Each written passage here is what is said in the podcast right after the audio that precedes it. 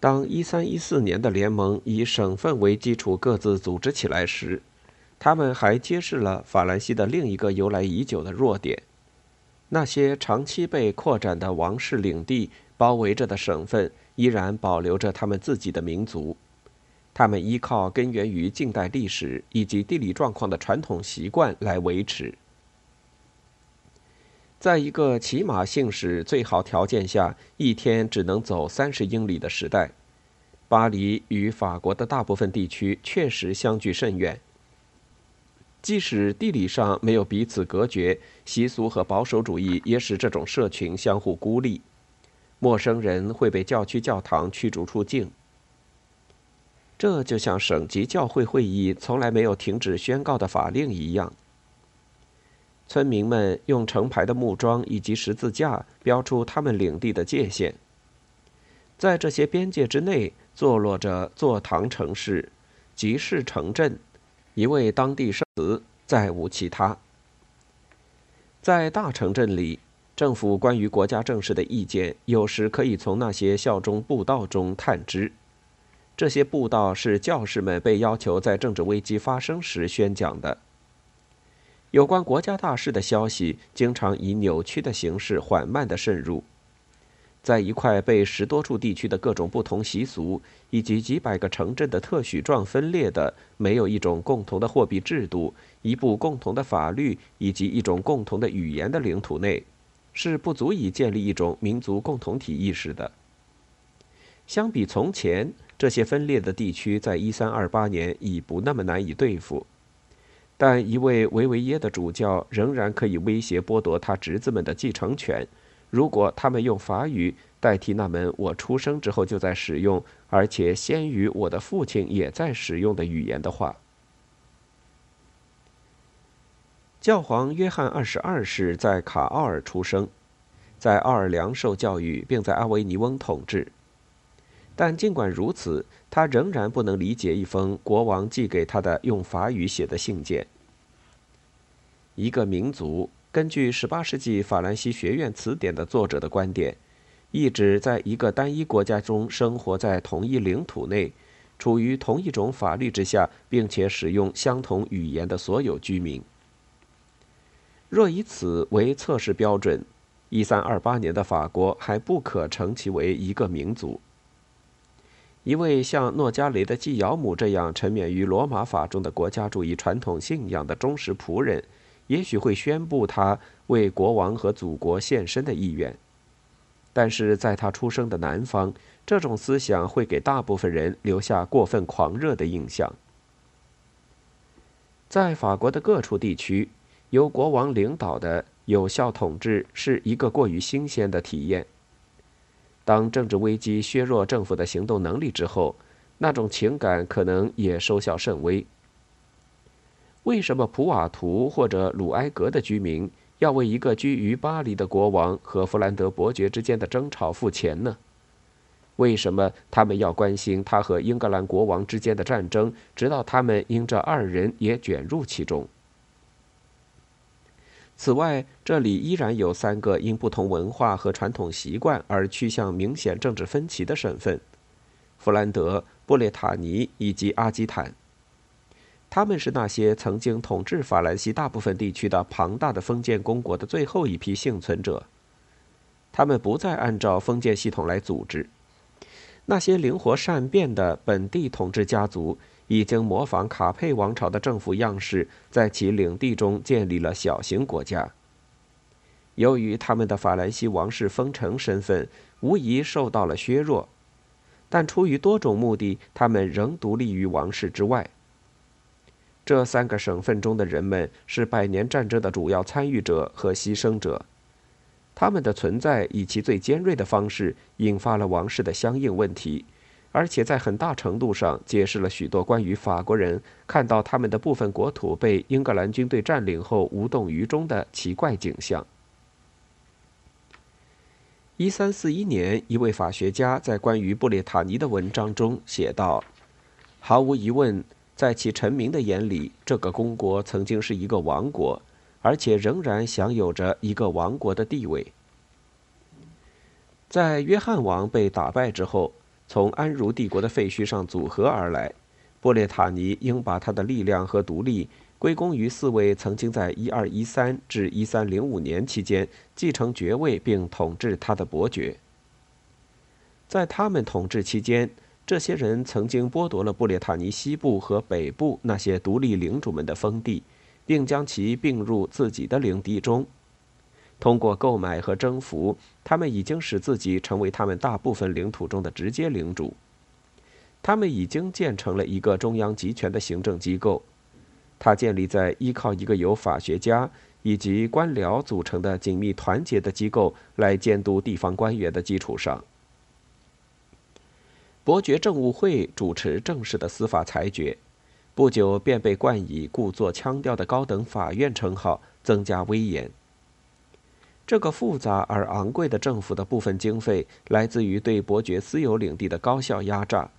以及来自于在法国大西洋港口中出售的许可证明。这种证明使持有者一旦在遍布岩石的布列塔尼海滩失事的话，免于承担伯爵索取他们货物的要求。到十四世纪初期，这个制度实际上已经变成了一项针对大西洋海岸海运贸易征收的通行税。一项常规的财富来源，它使得布列塔尼的伯爵们远比他们那狭小而相对贫穷的领地所应显示的地位更为重要。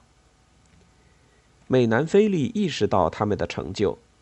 在一二九七年，他竭力通过将他们提升到与公爵身份相当的地位，并成为法兰西国王的伙伴的方式，来使他们更深入地参与他的宫廷事务。在十三世纪。法国政府偶尔会做出侵蚀布列塔尼国家自治权的尝试。菲利就曾试图在公国内征税，他意图指定主教到布列塔尼教区。此外，还出现了一种由图尔以及库唐斯的王室执法官听取布列塔尼人的争论，以及由巴黎高等法院来受理布列塔尼人上诉的趋势。这些尝试引起了公爵们的怨恨。他们将自己的臣民投往国王法院的上诉行为视同造反，但是由于美南菲利不愿意像对待弗兰德和阿基坦那样对付布列塔尼，公爵们可以用在高等法院的司法管辖范围之外的特许状来维护自己。与其他法兰西王公贵族相比，他们为保持自身法院独立自主权的努力异常成功。到一三二八年时。法兰西王室在布列塔尼几乎没再行使过直接管辖权。在布列塔尼和英格兰之间存在着一些古老的联系，他们使得公爵们成了法国不稳定的朋友。这源于他们在法国贵族名录中的崇高地位。别的方式几乎是不可能的，他们的地理位置决定了走向。这不仅仅是因为英格兰是布列塔尼出口商品的一个重要市场，主要是食盐、帆布以及衣物，甚至也不只是因为公国横跨在英格兰与阿基坦之间的交通线上。作为位于约克郡的里士满伯爵们，公爵家族中的贵族们被授予了英格兰政治体系中的一块封地。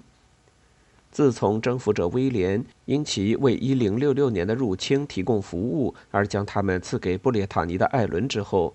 他们已经持有自达勒姆到东安格利亚的散布在英格兰各地的地产。这些地产的收入不能被精确定量，但它可能超过了他们在布列塔尼领地中的收入。这个公爵家族的成员在英格兰宫廷里是频繁而且广受欢迎的访问者。公爵的叔叔布列塔尼的让，从1305年直到1334年去世期间，一直持有李士满的封号，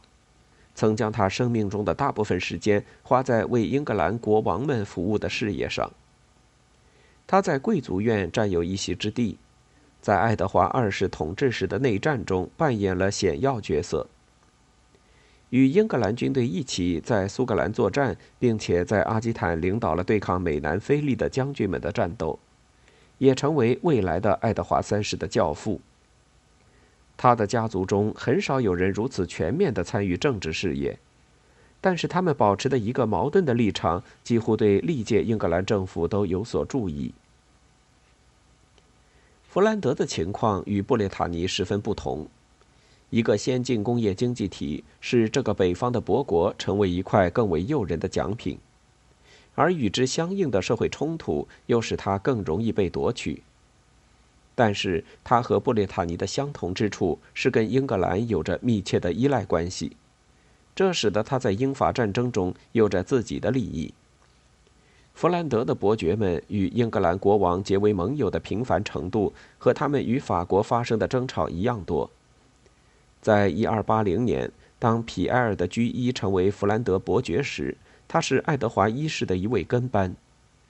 然而，这两个国家之间的联系远强于短暂的便利性的友谊。自从在十二世纪弗兰德开启工业化之后，英格兰曾供应着几乎所有用于弗兰德织机上的原毛，并要买回部分制成品。这种境况赋予英格兰国王们的政治影响力也被他们充分领会。从十三世纪开始，经济制裁已经成为英格兰对法兰西最富裕省份施加压力的主要手段。在一二零八年，关于没收弗兰德商人在英格兰大批存货的威胁，已足以将圣奥梅尔、根特、布鲁日、里尔、杜埃以及伊普尔的联盟从法兰西国王手中抢走。一二七零年，一场真正的贸易战在英格兰和弗兰德之间爆发。英格兰政府对结果相当满意，以至于他们在一二九零年代重启战争。而且在之后的爱德华二世统治时期，当弗兰德再次在一场与自己没有直接关系的英法两国的争吵中摇摆不定时，他又故伎重演。最重要的是，那些个体工匠们在每次物资紧缺时都会受到影响，他们会因此失业，或者被迫花费更高的价钱来购买稀少的羊毛。在十四世纪早期的城市革命之后，这些人不可能认为这是理所当然的，而且他们的势力也越来越多地投向天平上偏于英格兰的一侧。凭借着那些制衣大城镇的产业财富支持，弗兰德的伯爵们曾经长期执行着他们自己的外交政策，同欧洲的王室家族联姻，领导对中东的十字军远征，并一直享有王室般的生活待遇。像布列塔尼的公爵们一样，他们模仿了卡佩王朝的行政惯例，即通过地方执法官和一个由专业会计人员、法学家。以及同时也就职于最高上诉法院的行政人员所组成的政务会，他们的才智理应保证他们的成功，但他们的成果不像布列塔尼的公爵们那样，而是被自己的家族内部相互竞争的野心以及外部的社会矛盾击败。法兰西国王们耐心地等待着他们的机会。总部设在拉昂的维尔芒地区王室执法官。以及他在亚眠的同僚，把监督伯爵政府的几乎每一个方面当作自己的事业来进行。他们不停地介入伯爵宫廷中的工作，犹如圣康坦市长这样卑微的官员发布傲慢的命令，而且有时甚至通过普通的庭吏执行此事。一二八九年，美南菲利做得更加出格。他竟然下令，当他的官员在场时，伯爵法院中的诉讼应用法语替代弗兰德语进行。因此，他们也许才可能送给我们关于这次诉讼的准确报告。比单纯的好奇心更为危险的是国王与那些城镇贵族寡头势力的结盟。伯爵曾出于捍卫普通市民利益的目的而试图抑制他们的要求。一二八九年，根特的市政会将他们反对伯爵的活动发展到向巴黎高等法院提出上诉的程度。在其统治者眼里，这是他的大自治封地做出的一个仍然意味着叛乱的举动。这次上诉立即将这个城市置于菲利的保护之下。他任命了一位守护人，鸢尾花的旗帜在城中最高的钟塔上升起。王室军队被派来保护提出上诉的市民，伯爵的司法权被暂时终止。其余城镇乃至不满的个人都纷纷效仿。当皮埃尔的居伊发觉他自己要被传唤至高等法院，在一群出身低下、自命不凡的律师面前为自己辩护，在弗兰德迅速发展的王权专制主义与残存的王公贵族封地所含的独立性之间的冲突，需要靠战争来解决。在布列塔尼和阿基坦，那里有一场连续不断的尝试。他试图通过外交手段，以及在巴黎高等法院中对争议未决问题以持续不断的辩论来解决。关于封建权力与公共法的敌对性辩论，掩盖了这样一个事实：即持有这三个法兰西西部领地的王公贵族们寻求达到的区域性目标和国王的全国性目标完全一样，而且都是通过十分相似的方法。他们想用一个由自己授权的单一公共权威来取代其国内犹如马赛克拼图般的相互交叠的权利与义务。国王则希望将相同的原则运用至他们的身上。这些相互矛盾的目标不能同时存在。在具有地理统一性、当地语言和法律以及政治独立传统的地区中。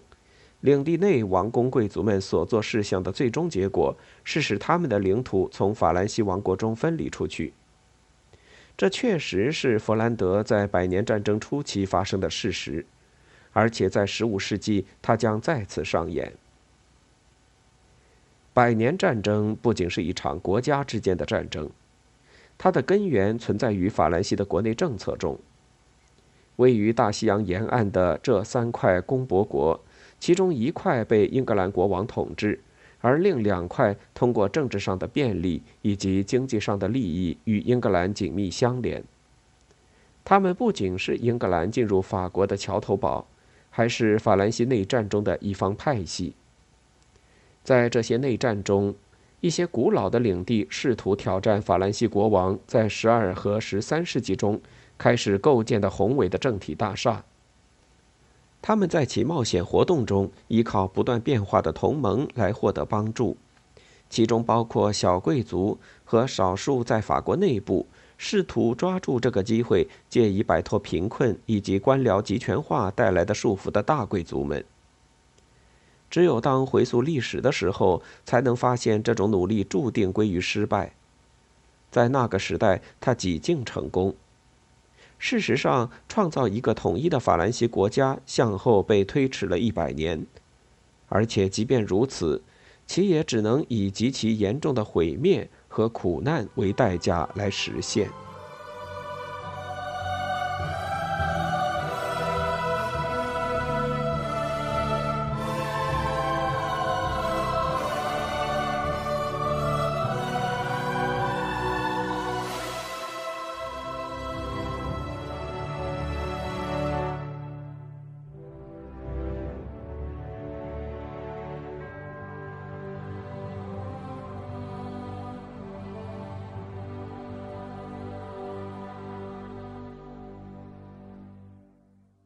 欲听完整版有声书，请关注我的微信公众号“我也读书 FM”，获得收听与更新信息。